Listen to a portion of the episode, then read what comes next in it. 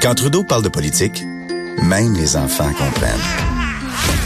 Jusqu'à 13h, vous écoutez Trudeau le midi. Cube Radio. Avant d'aller rejoindre Vincent Dessureau, juste une petite précision euh, concernant le premier bloc, l'entrevue que j'ai fait avec Caroline Plante, euh, la coordonnatrice, présidente et coordonnatrice provinciale du mouvement Retrouvailles. Je disais à la fin de l'entrevue, bon, c'est concernant les changements là, très importants qu'il y auront dans la possibilité des enfants adoptés de savoir, de connaître l'identité de leurs parents biologiques. Avant, il fallait qu'il y ait un consentement. Maintenant, il faut signifier qu'on ne veut pas que notre identité soit dévoilée. Et les parents ont jusqu'à vendredi 16h30 pour le faire parce que là, la nouvelle réglementation va prendre effet. Je me disais, est-ce qu'il y a eu assez de publicité? Est-ce qu'on en a assez parlé pour éviter qu'il y ait des gens qui, oups, n'étaient pas au courant, puis finalement, leurs enfants biologiques prennent, prennent euh, contact avec eux? Euh, Madame, Madame Fortin tenait euh, à dire que dans le projet de loi 113, il y avait de la publicité qui était prévue à la radio, à la télé, dans les CHSLD, les CLSC, les pharmacies. Pour elle, dit-elle, ça s'apparente carrément à une campagne de peur auprès des parents biologiques, mais elle dit que donc il y aurait eu suffisamment de, publicité. Espérons quand même que c'était le cas. Je rejoins Vincent Dessureau. Bon midi, Vincent. Comment ça va? Ça va très bien toi-même? On a un 5 à 7. Est-ce que tu viens ce soir ou euh, t'es trop loin? Non, je, suis, à, Québec euh, et mon fils a du baseball. On se fera un FaceTime. Oui, on va finir Montréal, Québec, ben oui. On va finir. Hey, Parle-moi du fameux GoFundMe pour la frontière mexicaine. C'est des millions qui ont été levés pour que des gens puissent eux-mêmes dire on, va le construire, nous autres, le mur que Donald il veut construire. Euh, là, il y a, quoi? Il y a, tu de l'eau dans le gaz? Un petit problème. Ben, en fait, tu sais, cette campagne-là, euh, on en avait beaucoup parlé euh, à l'automne dernier parce que l'objectif d'un ancien militaire était de d'avancer un milliard de dollars puis faire le mur presque au complet à la place de, de, Trump parce que c'est trop long avec le, gouvernement. Et euh, finalement, ils avaient obtenu 23 millions c'est quand même 23 millions, mais c'est quand même très loin de l'objectif, on s'entend. Euh, et ils avaient décidé, au début, ils voulaient le donner, le redonner. Finalement, ils ont décidé de dire, bon, on va faire un bout de, un bout de mur. Là. Alors, ils ont fait un mur de un demi-mille euh, évidemment, sur la frontière, c'est pas très long, là, euh, mais c'est dans le coin de Sunland Park au Nouveau-Mexique. Et euh, le problème, ça, ça vient d'être construit. Ils ont construit ça pendant un long week-end de trois jours de la ville parce qu'ils voulaient pas que la ville les empêche. Alors, vu que les employés de la ville étaient tous en congé pendant trois jours, ils ont construit ça. Alors qu'il y avait déjà eu en mai, en fait, dans les dernières semaines, des conflits avec la ville parce qu'ils voulaient qu'ils attendent d'avoir les permis et tout ça. Mais eux disent évidemment, il y a urgence d'agir. Alors, ils ont fait ça vite. Et là, le problème, c'est que l'agence responsable des eaux euh, il y a un petit barrage qui, euh, qui est accessible de l'autre bord de la grille. Puis il y a un petit monument, mais en fait, c'est le monument de la frontière. Là. Il y a une petite statuette. Là. Et euh, le mur bloque l'accès à ça.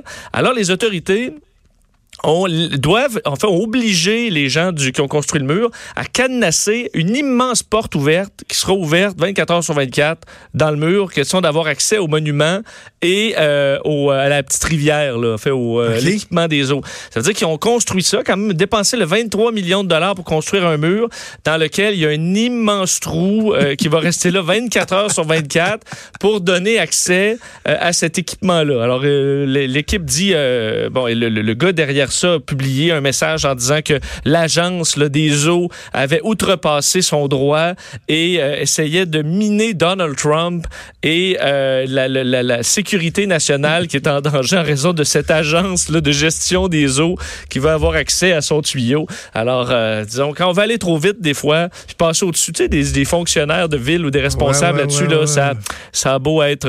c'est parce que ça sert à rien. Ça, ça me fait penser aux clôtures à chevreuil, ça.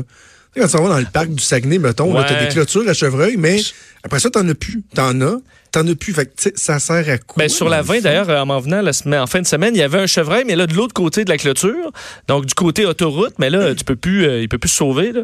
Il est comme coincé là. là. Ah ouais? Ah, OK. Euh, c'est quoi un chronotype? Parce que tu me demandes de quel chronotype euh, je suis ou sommes-nous, mais j'ai aucune idée c'est quoi un chronotype. Ton chronotype, là, c'est est-ce que tu es un gars de matin ou un oiseau de nuit? Si je suis matin, ou je suis plus euh, matin, moi. Euh, ben, en fait, il était, avant d'avoir des enfants, j'ai toujours été un mix des deux.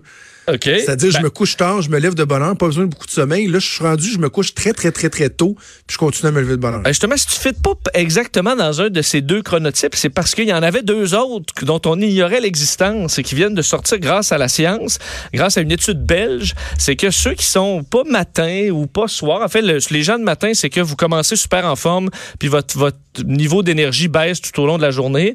Et pour les oiseaux de nuit, c'est l'inverse. Tu es fatigué, tu es fatigué, puis là, tranquillement, en soirée, là, tu pètes le feu. Euh, dans une étude auprès de 1300 personnes, on a découvert que presque, presque la moitié euh, ne fitait pas dans un des deux. Et on les place maintenant dans deux nouveaux chronotypes, soit les afternooners, donc les gens d'après-midi, et les nappers, les siesteux. Euh, Donc, Oh. je t'ai fait un peu la journée là, des deux premiers, c'est-à-dire tu, tu commences fatigué. Tu... Donc, le afternooner, le gars d'après-midi, c'est vous qui êtes les plus fatigués en vous levant.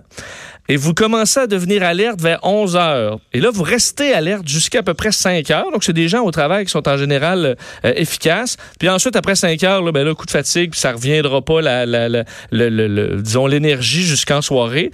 Et les siesteux, c'est des gens qui font souvent des, des siestes, mais eux, euh, vous vous réveillez alerte jusqu'à 11 heures. Là, après ça, 11 heures, là, ça commence à être fatigué jusqu'à 3. Puis ensuite, en fin de journée, vous reprenez vie euh, jusqu'en soirée. Moi, je serais probablement là dans les siesteux. Alors maintenant, la science confirme qu'il n'y a pas juste matin ou soir, mais il y en a deux autres. Et aucune différence entre les hommes et les femmes. Euh, alors, euh, sachez-le, vous fitez quelque part dans un de ces Je- quatre euh, siesteux. moi, Je serais, chronotypes. je serais probablement un siesteux. Ben D'ailleurs, les scientifiques convient. rappellent là-dedans à quel point c'est efficace et que la société devrait prôner ça davantage, de faire un 10, 15, 20 minutes de repos. Ben oui. Puis après ça, on est reparti pour l'après-midi. Alors, si vous avez le coup de barre dans la journée, là, vous êtes des siesteux, puis un 20 minutes, là, ça va vous redonner du gaz. OK. Est-ce que euh, votre partenaire ressemble à votre ex? Ça, je- ma, ma- ma- ma- ma prédiction, c'est que tu vas me dire qu'il y a des études qui ont tendance à démontrer que nos nouveaux partenaires ressemblent à nos, à nos ex. C'est exactement ça, euh, Ouais. Jonathan. D'ailleurs, j'ai demandé à quelques collègues tantôt, puis la plupart me disaient que oui, il y avait des, euh, des, des similarités. Euh, étude d'ailleurs de Toronto, euh, fait que Toronto, euh, canado-allemande, là, cette étude-là, euh, qui euh, confirme que la majorité, là, c'est fait auprès surtout des gens en moyenne de 25 ans qui ont eu des partenaires en moyenne de 3 ans avant, pour se rendre compte a un niveau significatif, les traits de personnalité de votre partenaire actuel est similaire à ceux de votre ex-partenaire. Alors, ça suggère que vous avez vraiment un type, là, euh, un type de personne, sauf pour les gens qui sont très extrovertis. Et les gens très extrovertis, eux, au contraire, vont y avoir des partenaires de type plus variés, plutôt que toujours y aller dans les mêmes pantoufles. Euh, tu comprends? Et euh, ouais, ouais. on dit par contre que la faiblesse de l'étude, c'est que des fois, il y a des gens que ça peut être le niveau, mettons, euh, toi, tu es dans un club de, de, de, de, de boxe, mais ça se peut que tu rencontres juste des boxeuses ou des. Alors, il y a, qui ont un style. Alors, ça se peut que l'environnement fasse que naturellement, on se retrouve avec un peu le même genre de monde, classe sociale euh, et tout ça, mais qu'on a un certain euh, juste, pour, juste pour être sûr d'être bien clair, est-ce qu'on parle de la personnalité ou du physique ou des deux? On parle là, c'est uniquement la personnalité. Donc, est-ce que tu es une personne, euh, bon, vraiment les, les caractéristiques euh, personnelles euh, de, Ok. de- donc les traits de personnalité sont similaires. Mais une des explications que les scientifiques donnent, c'est que euh, vu qu'on développe dans nos relations certaines capacités à gérer une personne comme ça, mettons ta blonde est comme ça, comme ça, comme ça, ben, tu, tu deviens avec le temps habitué de gérer ça. Et ces skills là ben, te servent après dans le monde du dating. Là. Alors, tu vas être habile avec une fille qui est similaire pour l'entourlouper ou du moins la séduire, ouais, ouais, tu comprends? Ouais, ouais, c'est ça, ça fait partie de tes forces. Alors, tes nouveaux skills, sauf que, ultimement, tu vas probablement être déçu comme la première fois, mais ces outils-là, tu ton couteau bien affûté, ben là, je vois, c'est peut-être pas euh, la- le bon exemple. Ton couteau affûté, on va dire, t'es- vous êtes bon avec ce type-là, puis c'est c'est pour ça que vous scorez Ok, encore là-dedans comme une zone, une zone de confort puis une zone d'efficacité. Très, très, intéressant. Allez, on t'écoute à 15h cet après-midi avec Mario sans faute. On se reparle vendredi. Salut. Salut Vincent Dessureau qu'on entend à tous les jours euh, dans le retour de Mario Dumont. De 15h à 17h. euh, Nous, on a déjà terminé, mais savez-vous quoi?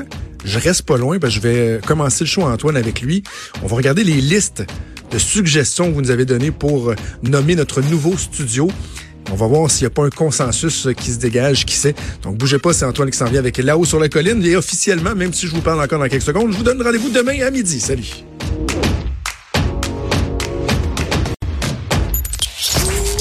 Pour écouter cette émission, rendez-vous sur cube.radio ou téléchargez notre application sur le Apple Store ou Google Play.